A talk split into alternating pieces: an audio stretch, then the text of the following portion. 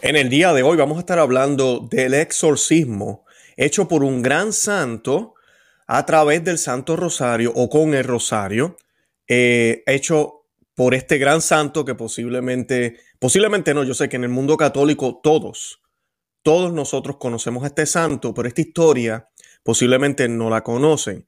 Y estamos hablando de los años 1100, sí estamos hablando de un exorcismo. Voy a hablar hoy de qué dijeron los demonios eh, a este gran santo, pero también lo que este gran santo vio, podríamos decir visión, pero sabemos que fue una aparición también, solo él lo vio, eh, como él ve una pelea o una batalla entre la Santísima Virgen y los demonios, y, y él la ve a ella con una vara de oro, y pues todo eso voy a estar hablando en el día de hoy porque se nos olvida que estamos en una gran batalla, estamos en una guerra. Eh, en el mundo católico, por siglos, la Santísima Virgen ha sido pintada muchísimas veces con el niño Dios en la mano, con una cara dulce de madre, muy delicada, tranquila, pasiva. Prácticamente a veces podemos tener la mala concepción de pensar que el papel de la Virgen María es uno muy pasivo, que no hace nada, que solo observa, mira, que simplemente está ahí para que el niño no se caiga. Y pues esa no es la manera correcta de ver a la Santísima Virgen María. No nos olvidemos que la Virgen María es la nueva Eva. Eso nos dicen grandes teólogos y nos muestra las Sagradas Escrituras.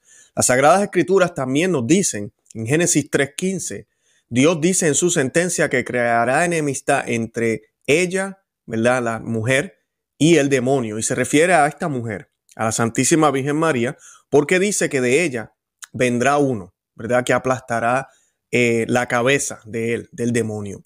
Y pues se está hablando entonces de la Santísima Virgen María, no está hablando de Eva ni de cualquier otra mujer. Esta mujer tiene un papel crucial, activo, que realmente es importante, que no es pasivo. Y es un papel que tiene que estar a la par y aún mayor con lo que hizo Eva. Las acciones de Eva fueron hechas por ella y fueron acciones que podemos notar y se pueden ver. Asimismo, son las acciones de la Santísima Virgen María. Ahora, la Santísima Virgen María comparte un lugar especial eh, con la Santísima Trinidad, porque ella es hija de Dios Padre, porque es hija de Él, de Dios. Ella también es madre de Dios Hijo, porque a través del Espíritu Santo ella concibe, ella tiene al Señor Jesucristo, a nuestro Dios, y es esposa del Espíritu Santo porque Él es quien la ropa y eh, obtiene ella, ¿verdad? Por parte milagrosa, es quedar embarazada sin tener que estar con varón. Así que ella es la única persona en la historia de la humanidad que va a tener una experiencia como esa y nadie más la va a tener. Así que tenemos a esta mujer que está extremadamente activa en su vida terrenal, pero también no debemos olvidar que si creemos en la vida eterna, todos los santos ya gozan con el Señor, con Dios, y todas las gracias que tiene Dios se manifiestan en ellos también. No es que se conviertan en dioses, pero como nos dice las Sagradas Escrituras, seremos como dioses. Por eso ellos también nos pueden escuchar y con el permiso de Dios, siempre de Dios, entonces eh, intervienen por nosotros. Se pueden aparecer, podemos ver visiones de ellos, podemos escuchar mensajes que hemos visto por siglos, especialmente de la Santísima Virgen María. Ahora, en el día de hoy yo voy a estar hablando de un exorcismo. En el programa de ayer estuvimos hablando de la situación con la actriz Megan Fox, que les invito a que vean el programa, y hablamos de la opinión de un exorcista y de cómo una persona puede ser, eh, eh, eh ¿cómo se dice?, oprimida por el demonio. Pero también hablamos muchísimo de la sangre preciosa de Jesús, hablamos de qué significa la sangre en las Sagradas Escrituras, no es solo de la noticia, como algunos lamentablemente piensan y ni siquiera le dan play, como decimos, ¿verdad? Ni siquiera ven el video y ya piensan que estamos hablando solo de Megan Fox. Para nada. Aquí no hay un solo programa que nosotros no hablemos de teología y filosofía y de las Sagradas Escrituras. Ese siempre ha sido el fin. En el día de hoy vamos a ver cuál es el papel real de la Santísima Virgen María en nuestros tiempos, en los últimos tiempos y en esta batalla que tenemos. Y vamos a estar viendo eh, a través de este exorcismo que fue hecho hace siglos, eh, narrado por San Luis María Griñón de Montfort. ¿Quién, verdad? ¿Quién más mariano que, este gran santo. Está narrado por él y vamos a ver todos los detalles y vamos a aprender muchísimo del papel de ella, pero también del papel de María, de la Santísima Virgen María, pero también del poder del Santo Rosario. Todo esto en este mes de mayo, mes de María.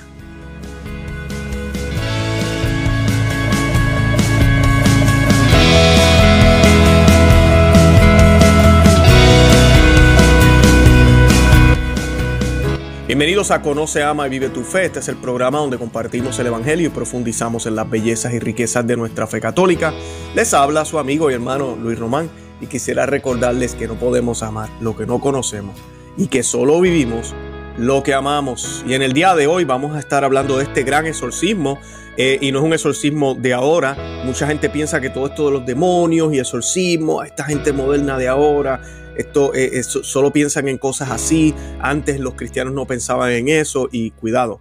Hoy voy a mostrar algunas artes y pinturas de hace siglos, donde muestra a la Santísima Virgen peleando, sí, peleando prácticamente a los puños con demonios y con Satanás. Pero hoy les voy a estar compartiendo esta visión de este gran santo, esta manifestación de este gran santo que vio a la Santísima Virgen en acción, básicamente, en acción. Y esto sucede mientras él estaba haciendo un exorcismo. Y para comenzar, yo quiero que hagamos una Ave María y esta oración la vamos a hacer en nomine Patris et Filii Spiritu Santi. Amén. Ave María, gracia plena, Dominus tecum. Benedicta tu in mulieribus, et benedictus frutus ventris tui, Jesus. Santa María, Mater Dei, ora pro nobis peccatoribus, nunc et hora mortis nostre. Amén. In nomine Patris et Filii Spiritus Santi. Amén. Bendito sea Dios y les invito a que se suscriban al canal. El chat está abierto. Gracias por comentar. Esas son las formas que me pueden apoyar. Denle me gusta a este programa, compártanlos. Eh, además de eso, también suscríbanse al canal. Asegúrese que usted está suscrito, que muchos yo sé que no lo están. Y denle me gusta. Eh, a mí, denle a la campanita para que no se pierda ninguna de las notificaciones. También estamos en Telegram. Para los que se quieran unir por ese medio, Telegram, tenemos un canal allá, todos los videos eh, y enlaces estamos compartiéndolos por ese medio también, así no se pierden nada y pues eh, pueden tener acceso a todo lo que nosotros estamos eh, dando y promoviendo. Y pues en el día de hoy voy a estar hablando de esta gran historia. para comenzar, vamos a hablar un poquito del tiempo. el santo que voy a estar mencionando ya mismito es Santo Domingo de Guzmán. Él es el que va a hacer el exorcismo. Sí, Santo Domingo de Guzmán. Estamos hablando de los años 1100, más o menos, si no me estoy confundiendo de años. Y entonces esta historia es narrada por San Luis María Griñón de Montfort en su libro El secreto admirable de Santísimo Rosario. Así que estoy hablando hoy de visiones, estoy hablando de exorcismo, estoy hablando de apariciones, estoy hablando de, un mensaje sobrenatural, en cierto sentido de una revelación privada, porque solo Santo Domingo de Guzmán vio esto, ah, y estos son santos es algo que, se puede hablar, está aprobado por la iglesia, es un gran santo, es el santo que nos trajo el Santo Rosario, no lo trajo él, lo trajo la Santísima Virgen María, pero ella misma le enseña al, al, gran santo rezar el Santo Rosario. Y pues cuenta San Luis María Guiñón de Montfort en su libro El secreto admirable del Santísimo Rosario, que en una ocasión estaba Santo Domingo de Guzmán predicando el Rosario y le llevaron un hereje albiguense poseso por demonios, a quien exorcizó en presencia de una gran muchedumbre. El gran santo les hizo a los malignos varias preguntas. Y esto lo hacen muchos los exorcistas. Hemos escuchado muchísimas manifestaciones de varios exorcistas en esta época que nos dejan saber el problema que hay con la comunión con la mano, la nueva misa, los escándalos en la iglesia, la falta de fe. Eh, todo eso los demonios se ríen y se burlan y nos dejan saber muchísimo de las armas que tenemos y que no utilizamos. El santo le hizo varias preguntas y por obligación le dijeron que eran 15 mil, ¿verdad? 15 mil demonios los que estaban en el cuerpo de ese hombre, porque éste había atacado los 15 misterios del rosario. Y pues 15 eh, misterios, muchos a veces no saben. Y me dicen, cuando hablamos de rosario, oh, pero Luis, son 20 misterios de rosario. No, son 15. La Virgen María nos dio 15. Eh, siempre se rezaron 15 hasta el 2002. En el 2002 el Papa Juan Pablo II introdujo 20 más. A mí 20 no, introdujo 5 eh, más para que fueran un total de 20. Estos son los misterios luminosos. Yo soy de la opinión de la, yo no voy a condenar los misterios luminosos porque pues cuando uno mira los títulos de los misterios y lo que se medita, pues es algo muy bueno.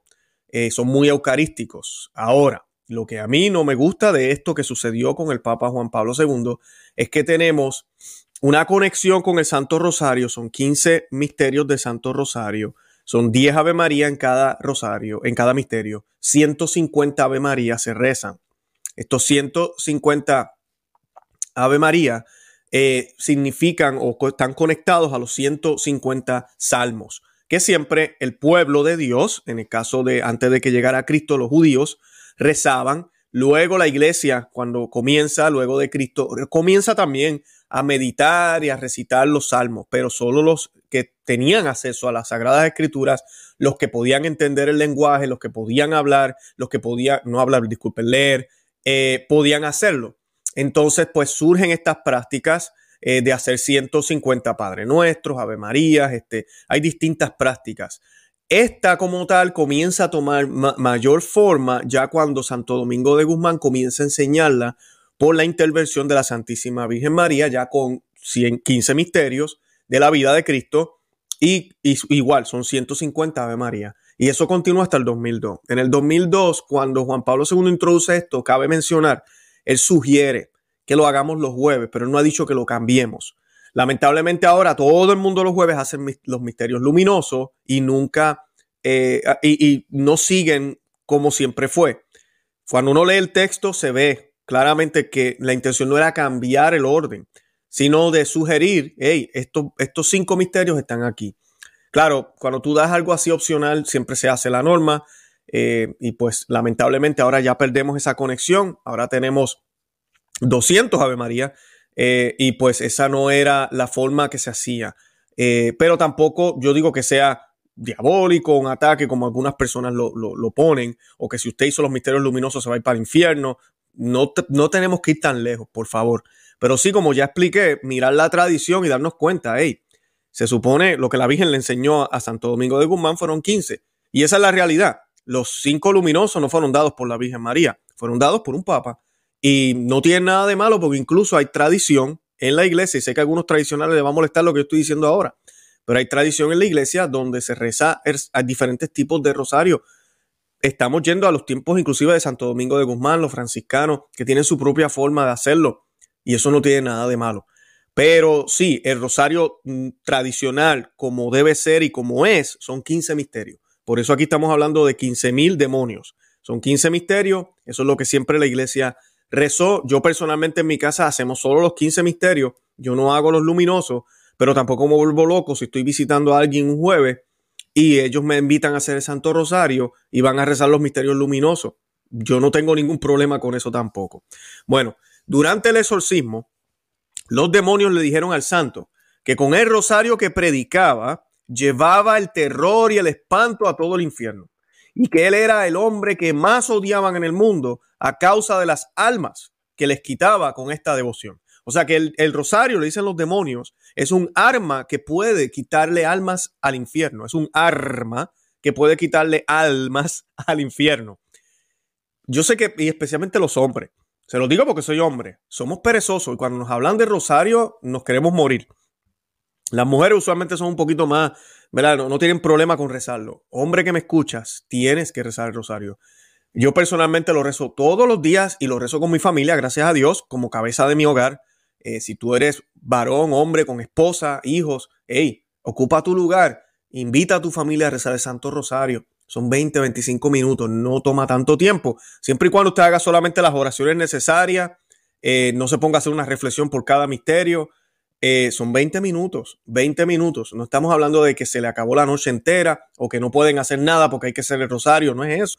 Es hacer una pausa como familia y rezar el, hermoso eh, Santo Rosario. Eh, algo importante también, usted como individuo, si no está casado, debe hacerlo todos los días también. No, no, tenga problema en eso. Y si usted como pareja no pueden hacerlo juntos porque tal vez por razones de trabajo no coinciden o lo que sea, lo mismo, háganlo por aparte, pero récenlo, récenlo. Santo Domingo, ¿verdad? Arrojó su rosario. Después que le dijeron esto, esto me encanta, porque hay santos, a veces la gente piensa que ser santo es ser bobo o, ser tímido o no atreverse a hacer lo más, lo más radical. Y Santo Domingo de Guzmán, vienen los demonios, le dicen, hey, te odiamos tanto, el mundo te, te odiamos tanto porque tú has sido causa de las almas ha salvado almas del, demonio, del infierno, debido a esa, esa devoción de Santo Rosario que tanto predicas. ¿Y qué hace Santo Domingo de Guzmán? se quita el rosario y se lo pone, le pone un rosario en el cuello al poseso. Como quien dice, ah, de verdad, pues toma, pum, y le pone el rosario en el cuello. Y le preguntó a cuál de los santos del cielo temían más y cuál debía ser más amado y honrado por los hombres. Esa es la pregunta que le hicieron. Y, y bien importante, nosotros los católicos, cuando amamos a los santos, y lo dije al principio, veneramos a los santos por la conexión que tienen con Dios, con, Cristo, con Jesús. Al igual que el sarmiento, como explica nuestro Señor, nosotros somos ramas y Él es, él es el tronco. Pero eso se manifiesta plenamente en el cielo. Vamos a ser uno solo verdaderamente. Como el Padre y el Hijo son uno, así vamos a ser nosotros uno en el Hijo. Y pues vamos a ser como dioses. No, no vamos a ser dioses, pero vamos a ser como dioses. Por eso los santos nos pueden escuchar. No es que tienen superpoderes, es que comparten todo en el amor de Dios, de Cristo, en esa caridad eterna que hay en el cielo, que tú y yo no podemos comprender ahora, pero que si Dios nos da la gracia y perseveramos, algún día la vamos a poder entender. Entonces él le está preguntando a Santo Domingo, ¿cuál es el santo del cielo que ellos temen más, ¿verdad? que le tienen miedo? ¿Y cuál debería ser más amado y honrado por los hombres? Los enemigos ante esta interrogante dieron gritos tan espantosos que muchos de los que estaban allí presentes cayeron en tierra por el susto. Los malignos, para no responder, para no responder la pregunta, lloraban, se lamentaban y pedían por boca del poseso a Santo Domingo que tuviera piedad de ellos. El santo, miren esto, el santo sin inmutarse, les contestó que no cesaría de atormentarlos hasta que respondieran lo que les había preguntado. Entonces ellos dijeron que lo dirían, pero en secreto, al oído y no delante de todo el mundo. Y adivinen qué respondió el santo. El santo en cambio les ordenó que hablaran alto, pero los diablos no quisieron decir palabra alguna. Aquí hay, aquí no hay piedad de parte de Santo Domingo de Guzmán. Que qué ejemplo, ¿no? Porque así es que tenemos que luchar contra el mal. Entonces el, el, el padre Domingo, ¿verdad? Santo Domingo de Guzmán, puesto de rodillas, hizo la siguiente oración. Oh excelentísima Virgen María, por la virtud de tu salteiro y rosario, ordena a estos enemigos del género humano que contesten mi pregunta. De pronto una llama ardiente salió de las orejas, escuchen bien, de las orejas, la nariz y la boca del poseso. Imagínense, salieron llamas, luz de las orejas, de la nariz y la boca del poseso. Los demonios seguidamente le rogaron a Santo Domingo que por la pasión de Jesucristo y por los méritos de su Santa Madre y los de los todos los santos les permitiera salir de ese cuerpo sin decir nada, porque los ángeles en cualquier momento que él quisiera se lo revelarían. Miren cómo tratan de negociar estos demonios. Los demonios seguidamente le rogaron, escuchen bien, le rogaron a Santo Domingo que por la pasión de Jesucristo, imagínense, ellos por la pasión de Cristo le están pidiendo, o sea, que uno dirá, ah, estos demonios son como casi, cristianos, por los méritos de su Santa Madre y de, todos los santos. Porque hasta el enemigo puede citar las escrituras, el enemigo puede mm, memorizarse a los santos y, y engañarnos de esa forma. Le, le, están pidiendo a él, hey, mira, está bien, por, por el mérito de Jesucristo, por todo lo que ustedes creen, ah, déjanos salir y de todas formas los ángeles te pueden revelar eso a ti. Más adelante, el santo volvió a arrodillarse y elevó otra plegaria y dijo, Oh dignísima Madre de la Sabiduría, acerca de cuya salutación, de qué forma debe rezarse, ya queda instruido este pueblo. Te ruego, para la salud de los fieles aquí presentes, que obligues a estos tus enemigos a que abiertamente confiesen aquí la verdad completa y sincera. Apenas terminó de pronunciar esas palabras, el santo vio cerca de él una multitud de ángeles y a la misma Virgen María que golpeaba al demonio con una varilla de oro, mientras le decía, contesta la pregunta de mi servidor Domingo. Aquí hay que tener en cuenta, ¿verdad?, que el pueblo no vio esto, ni oía a la Virgen, sino solamente Santo Domingo de Guzmán. Y pues es, podría, es como una revelación privada.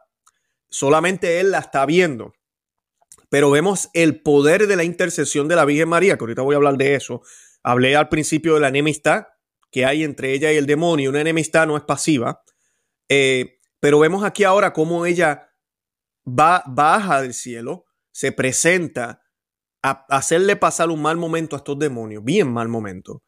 y les pega con una varita. No va y les toca el hombro y dice, hey, mira, vamos a hablar, vamos a dialogar, déjame acompañarlos aquí a ustedes. Mira, Santo Domingo de Guzmán no va a dejar de molestarlos. El hombre, es que, este hombre es, persistente. Te lo digo porque es uno de mis hijos. Así que yo como la madre de Dios te pido de favor, ¿verdad? Si no te molesta y, no hay problema, que, que, lleguemos a un diálogo. A ver si tú puedes, pues entonces, dejarnos saber eh, quién es ese santo y quiénes son esos santos que, que debemos venerar más. Por favor. Eh, gracias. No, la Santísima Virgen va. Estas son las palabras de San Luis María Griñón de Morfón. La historia que estoy leyendo fue escrita por él, narrando lo que le sucedió a Santo Domingo de Guzmán. Y tenemos dos grandes santos. Y dice que ella, mientras le pegaba al demonio con una varilla de oro, ¿verdad? Porque esa varilla de oro que simboliza el poder de Dios, que no es que ella tenga el poder de Dios, sino que Dios le permite que con ese poder pueda, ¿verdad? Regañar a estos demonios. Y dice, contesta. Posiblemente no, mira, por favor, no. Contesta la pregunta de mi servidor Domingo. Así, como toda una reina, porque eso es lo que ella es. Y pues los demonios comenzaron a gritar, oh enemiga nuestra, oh ruina y confusión nuestra. ¿Por qué viniste del cielo a atormentarnos en forma tan cruel? será preciso que por ti, oh abogada de los pecadores, a quienes sacas del infierno, oh camino seguro del cielo, seamos obligados a pesar nuestro, a confesar delante de todos los, lo que es causa de nuestra confusión y ruina. Ay de nosotros, maldición a nuestros príncipes de las tinieblas. Eh, todo eso comenzaron a gritar ellos. Quiero hacer una pausa aquí referente a lo del infierno porque del infierno no sale nadie. Yo sé que muchos de ustedes, tengo, yo tengo una audiencia muy inteligente. Eh, eso lo digo y lo digo de todo corazón. Me he dado cuenta por los comentarios, me he dado cuenta por los emails que me mandan, los correos electrónicos, las preguntas. Yo lo digo, tengo la mejor audiencia que existe en YouTube cuando se trata de catolicismo, de verdad. Y pues eh, sé que ver esa línea, quienes sacas del infierno, es como que, espera un momento, yo pensaba que la Iglesia Católica enseñaba y las Sagradas Escrituras que después que uno está condenado, está condenado.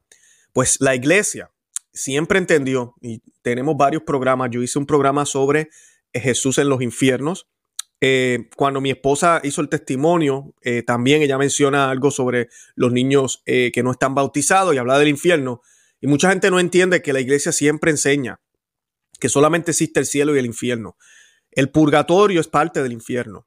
¿Y por qué es parte del infierno? Porque no está en el cielo. Ahorita mismo a nosotros se nos miente los modernistas y nos dicen que el purgatorio es el primer lugar del cielo y no lo es. No lo es. Yo he escuchado inclusive a buenos sacerdotes como tratar de disfrazar el purgatorio como un lugar bueno. El, purgatorio es un lugar de purificación, no es un lugar de, de, comodidad, una sala de espera en lo que pues eh, cumplo con cierta cosa y ya. No, es un lugar de sufrimiento también. Es un infierno. Pero la diferencia es que está el infierno de los condenados, que ya esos están condenados, ya sentencia dicha. Ellos no salen de ahí porque murieron en pecado mortal. Y está este lugar de purificación. Y este lugar de purificación es de sufrimiento. Por eso tenemos que orar por las almas del purgatorio, porque incluso ellas no pueden ya ni siquiera orar por ellas mismas, así lo quisieran. Así que es un lugar donde hasta eso se le quita a estas almas. Eh, y sufren muchísimo. Y pues, pero van a salir de ahí. La Santísima Virgen María intercede para cortar el tiempo de muchas de estas almas. Por eso es que el demonio, los demonios dicen esto, a quienes sacas del infierno. Acuérdense que esto fue, esto sucedió en los años 1100. El lenguaje que la iglesia usa ahora es distinto. Ya no se usa la palabra limbo. Limbo pues se entiende a veces un poco distinto en el español.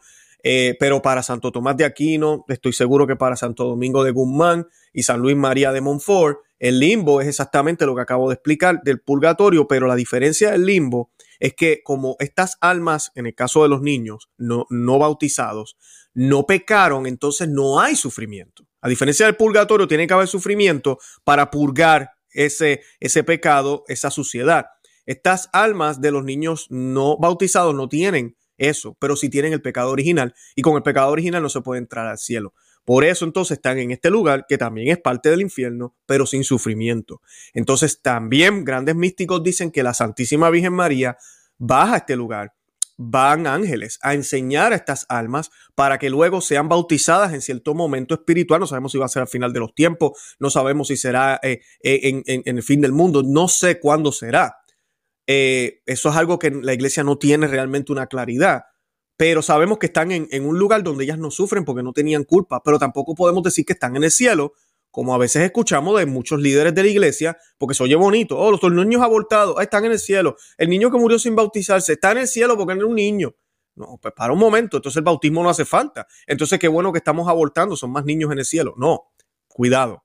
Estas almas están en ese lugar esperando. Sabemos que la misericordia de Dios es infinita y esas almas no tienen culpa de los pecados de sus adultos, de su mamá o de, de las familias.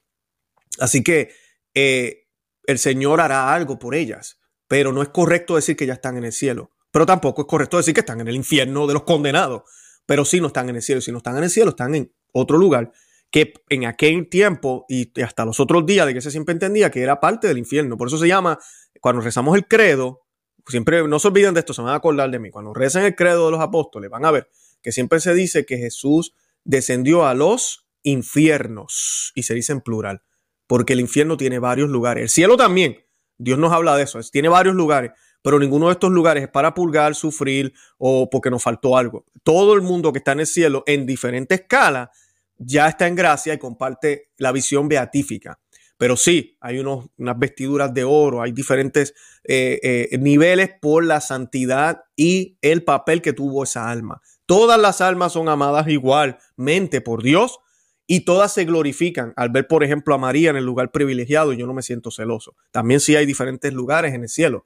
Pero en el caso de estos lugares que acabo de hablar, de los infiernos, no son lugares de placer y mucho menos el primer piso del cielo. Así que ellos dicen eso porque está hablando de las almas del purgatorio. Dice lo siguiente, eh, eh, eh, continúan, oíd pues cristianos, esta madre de Cristo es omnipotente y puede impedir que sus siervos caigan en el infierno. Ella como un sol disipa las tinieblas de nuestras astutas maquinaciones. Estos son los demonios hablando, casi como si estuvieran predicando. Oí pues, cristianos, esta madre de Cristo es omnipotente y pueden impedir que sus siervos caigan en el infierno. Ella, como un sol, disipa las tinieblas de nuestras astutas maquinaciones. En un exorcismo, cuando se invoca el nombre de Dios y el exorcista con toda la autoridad de Dios comienza a pedirle a los demonios, a darle órdenes, los demonios se ven obligados a obedecer. Ella como un sol, dicen los demonios, disipa las tinieblas de nuestras astutas maquinaciones, descubre nuestras intrigas, rompe nuestras redes y reduce a la inutilidad todas nuestras tentaciones. Nos vemos obligados a confesar que ninguno que persevere en su servicio se condena con nosotros. Un solo suspiro que ella presente a la Santísima Trinidad vale más que todas las oraciones, votos y deseos de todos los santos. La tememos más que a todos los bienaventurados juntos. Vuelvo y repito, la, la tememos más que a todos los bienaventurados juntos. Y nada podemos contra sus fieles servidores. De igual manera, los malignos confesaron que muchos cristianos que la invocan al morir y que deberían condenarse según las leyes ordinarias, se salvan gracias a su intercesión. Ah, dicen los demonios, si esta Marieta, así la llaman en su furia, ¿verdad? Es como un sobrenombre que le tienen. No se hubiera opuesto a nuestros designios y esfuerzos, hace tiempo habríamos derribado y destruido a la iglesia y precipitado en el error y la infidelidad a todas sus jerarquías. Luego añadieron que nadie que persevere en el rezo del rosario se condenará, porque ella obtiene para sus fieles devotos la verdadera contrición de los pecados, para que los confiesen y alcancen el perdón e indulgencia de ellos. Y voy a pausar aquí, hay mucho aquí, pero ya con esto vemos el poder de la Santísima Virgen María. Vemos cómo los demonios la detestan. Por eso mi programa usualmente comenzamos con un Ave María. Eh, a veces hacemos el Padre Nuestro también, a veces hacemos Padre Nuestro de María y Gloria, o a veces hacemos otra oración. Pero la Ave María es mi preferida eh, en términos de comenzar el programa. Todas las oraciones son preferidas. La, el Padre Nuestro fue compuesta por Cristo, obviamente. Pero todo esto es para Dios. Es para Dios. Y es el signo de Dios. Dios no necesitaba de María. Dios podía haberse hecho hombre sin ella, pero decidió tener ese medio y por ese medio llegó la salvación. Y por ese medio volverá. Por ese medio. Por eso ella sigue intercediendo. Volverá esa segunda venida. Y pues eh, dice que el Santo Rosario el que persevere no se condenará. Estas son palabras muy fuertes, porque muchos dirán, wow, entonces ya, rezo el rosario se acabó, ya, pero no como el papagayo, hay que hacerlo bien, hay que vivir una vida de gracia. Pero dice también, somos pecadores y pecamos con la mente, con los deseos, con, cosas. A veces puede ser que estemos en nuestro lecho de muerte nos va a dar la gracia de tener una verdadera contrición. Que el Concilio de Trento enseña, mucha gente a veces piensa que no. Si usted tiene una perfecta contrición, usted puede conseguir el pecado, a mí el pecado, el perdón de sus pecados, incluyendo los pecados mortales, sin tener que haber ido al, al confesionario, dice el Concilio de Trento, aunque se recomienda y se debe hacer luego. Ahora, tener una perfecta contrición, esto yo lo hablé, lo hablamos en varias veces en el 2019, 2020, más o menos el año pasado también con todo esto del, de la crisis de salud, cuando la iglesia también habló de esto. Y yo hablé de esto también en el programa y muchos se sorprendieron y pensaban, pero el, Papa está hablando de una eh, que uno puede con la contrición obtener el pecado, el perdón de los pecados. Claro, si es una perfecta contrición, lo cual es bien difícil, bien difícil. Entonces, Cristo añade lo que a nosotros nos falta, pero con todo eso nos falta tanto que lo más recomendable y siempre lo que debemos hacer es ir al confesionario, porque entonces ahí el sacerdote y Cristo, en persona de Cristo, se, se interpone entre yo y el Padre, y Él es mi abogado, básicamente, y me defiende y me ayuda a poder obtener ese perdón, y por los méritos de Cristo yo los obtengo, porque puedo estar arrepentido, pero se trata de una contrición verdadera. Y esa verdadera contrición debe ser en, por el amor a Dios, no puede ser por el miedo al infierno, aunque sí yo esté consciente que eso es una posibilidad. Y es bien difícil, eso no es nada fácil, tener una verdadera contrición. Entonces dice los demonios que la Virgen, y la Virgen lo ha prometido también en muchísimas apariciones, cuando recen el rosario, si son devotos a Él, van a tener la gracia de verdaderamente tener una contrición de sus pecados eh, y así poder confesar y pedir perdón y obtener las indulgencias que merecen. Es así que Santo Domingo hizo rezar el rosario a todo el pueblo muy lenta y devotamente. Y en cada Ave María que rezaban salían del cuerpo del poseso una gran multitud de demonios en forma de carbones encendidos. O sea que mientras esto va terminando, este gran exorcismo, la gente rezaba el rosario con el gran Santo Domingo de Guzmán. Cuando todos los enemigos salieron y el hereje quedó libre, la Virgen María, de manera invisible, dio su bendición a todo el pueblo, que experimentó gran alegría. Este milagro fue causa de la conversión de gran número de herejes, que incluso se inscribieron en la cofradía de Santo Rosario. Concluyó la historia San Luis María Griñón de Montfort. Lo que todo lo que conté fue escrito por él, pero estamos hablando de Santo Domingo de Guzmán.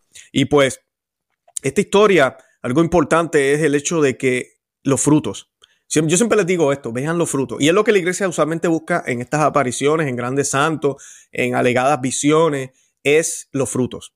Hay que ver los frutos. ¿Dónde están los frutos y qué relación tienen con lo que se está diciendo?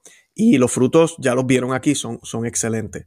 Lo que hablaba sobre el papel de María, quería contarles aquí una historia de esta otra imagen, porque hay varias imágenes. Por ejemplo, usted ve pinturas de, de la guerra eh, la batalla de Lepanto. Usted puede ver eh, eh, muchísimas, hay una imagen de la Santísima Virgen con un bate. O sea que no es sorpresa para Santo Domingo de Guzmán haber visto a la Virgen con una varita y, con una vara, mejor dicho, de oro y pegándole al demonio. Y alguna gente dirían, este, espérate un momento, Luis, pero, a mí, o nosotros que a veces estamos tan modernizados, vemos una visión como esa y decimos, no, no puede ser la Virgen, porque la Virgen no le pegaría al demonio, ¿cómo va a ser? La Virgen María, ella es todo cortesía y caridad, y ella es una mujer tranquila que no se queda así pasivamente y espera que el Señor actúe. Ella se queda así con las manitos juntos mirando al cielo, y eso es lo que tú y yo estamos llamados a hacer. No hagamos nada Nada, dejemos que Dios lo haga todo. No hablemos de lo malo, tampoco de lo bueno. No le digas a otro que tiene que creer, pero y no, muestres tu fe. Quédate encerrado en tu casa. Eso es lo que a veces algunos bobos me escriben a mí aquí en el canal. Es increíble, porque el demonio los tiene embobados y juran que eso es humildad, que eso es ser eh, tolerante, que eso es lo que Dios quería. Eso es ser un idiota. Eso es estar realmente enseguecido por el demonio. Entonces, ¿qué pasa? Cuando Santo Domingo de Guzmán ve una imagen como estas, así que ella peleando, no se sorprende. Es exactamente lo que llevamos haciendo y tenemos que seguir haciendo contra el pecado. Esto es una batalla y es una batalla sangrienta. Sangrienta, sangrienta, sangrienta. Y pues eh, hay muchísimas imágenes de la Santísima Virgen María, pero una que, que se, es muy conocida, es esta que les estoy mostrando aquí. El, autor de esta imagen es William de Brailes, un artista que vivió en Inglaterra a mediados del siglo XIII, eh, un poquito después de la, de la, historia que les acabo de contar. Y William se especializó en ilustrar Biblias, salteiros, libros de las horas y textos seculares. Entre los muchos trabajos que realizó destaca un libro de las horas por encargo de una laica de clase media en aquel tiempo, que era un tipo de manuscrito ilustrado eh, usado por la nobleza y contenía textos de rezos, salmos y abundantes ilustraciones y devociones cristianas. Precisamente en uno de ellos, también conocido como The Braille's Hour, aparece la curiosa imagen de la Santísima Virgen golpeando al demonio. Esta imagen representa una antigua tradición cristiana, según la cual la Virgen intercedió para que Dios perdonara a Teófilo, un sacerdote, escuchen bien esto, hablando de qué sucede con la Santísima Virgen y la intercesión de ella al punto de morirnos. Un sacerdote que vendió su alma al demonio. Esto es un pecado gravísimo. Un sacerdote que vendió su alma al demonio, pero luego se arrepintió. Por alguna razón, William de Brace pensó que la mejor manera de representar este triunfo de la Virgen era dibujando a, a la Santísima Virgen golpeando al demonio. Llama la atención la evidente calma. Miren el rostro de la Santísima Virgen. La evidente calma en el rostro de la Virgen mientras le propina el golpe. Por cierto, ¿Te has dado cuenta que el demonio trata de aferrarse del contrato mediante el cual supuestamente compró el alma del pobre Teófilo? Pues el demonio no tiene de qué, no tiene de qué. Pero nosotros los cristianos, por fe, la Santísima Virgen, que es la primera de todas, nuestra reina, tenemos a Dios, al gigante de gigante. Y por eso hay calma, hay tranquilidad. Por eso usted me ve aquí tranquilo, sonriendo, eh, la vida es hermosa, Dios nos ha regalado muchísimo, pero Luis, el mundo está patas arriba, esto está sucediendo en Roma, aquello está sucediendo en Ucrania, esto está sucediendo en Estados Unidos, mira las leyes que se aprueban, ¿qué rayos te pasa? Tenemos a Dios, tenemos a Cristo y la victoria es nuestra, eso lo sabemos, pero eso no quita que no estamos en batalla y la batalla conlleva acciones, como decía al principio, conlleva que nos movamos, conlleva que hagamos algo, conlleva esfuerzo. Pero ese esfuerzo es con tranquilidad, es con paz. No es pasivo y quieto y estático, como hay algunos por ahí, quieren que sea yo y quieren que seamos todos. No, no, porque eso es lo que el demonio quiere. No, hay acción. Empujamos, sacamos, movemos, tenemos que hacerlo, pero lo hacemos con tranquilidad y calma porque sabemos que la victoria es nuestra. Bendito sea Dios. Esperemos que hayamos aprendido algo de este gran santo y de este gran escrito de San Luis María Griñón de Montfort. Yo los invito a que se suscriban a nuestro canal, conoce, ama y vive tu fe.com, que nos sigan, bueno, ese es el blog, disculpen, que nos sigan aquí en YouTube. Tenemos dos canales, conoce, ama y vive tu fe con Luis Román y Perspectiva Católica con Luis Román en YouTube. En Facebook también nos encontramos, gracias a los que nos siguen ahí, estamos creciendo inmensamente por Facebook, gracias por, por el apoyo, los que nos ven por allá también. Les invito a que se suscriban al canal acá en YouTube. 90% del contenido nuestro está por acá, no por allá. Eh, así que se estarán perdiendo algunas cosas si no lo hacen. Los invito a que nos sigan en Telegram. Eh, también para que no se pierdan las notificaciones y así no se pierda nada, porque a veces los algoritmos no nos ayudan. Eh, les invito a que le den me gusta, que lo compartan. Esa es la mejor manera que me pueden apoyar. Y nada, de verdad que los amo en el amor de Cristo. Y Santa María, ora pro nobis. Que Dios me los bendiga. Bye bye.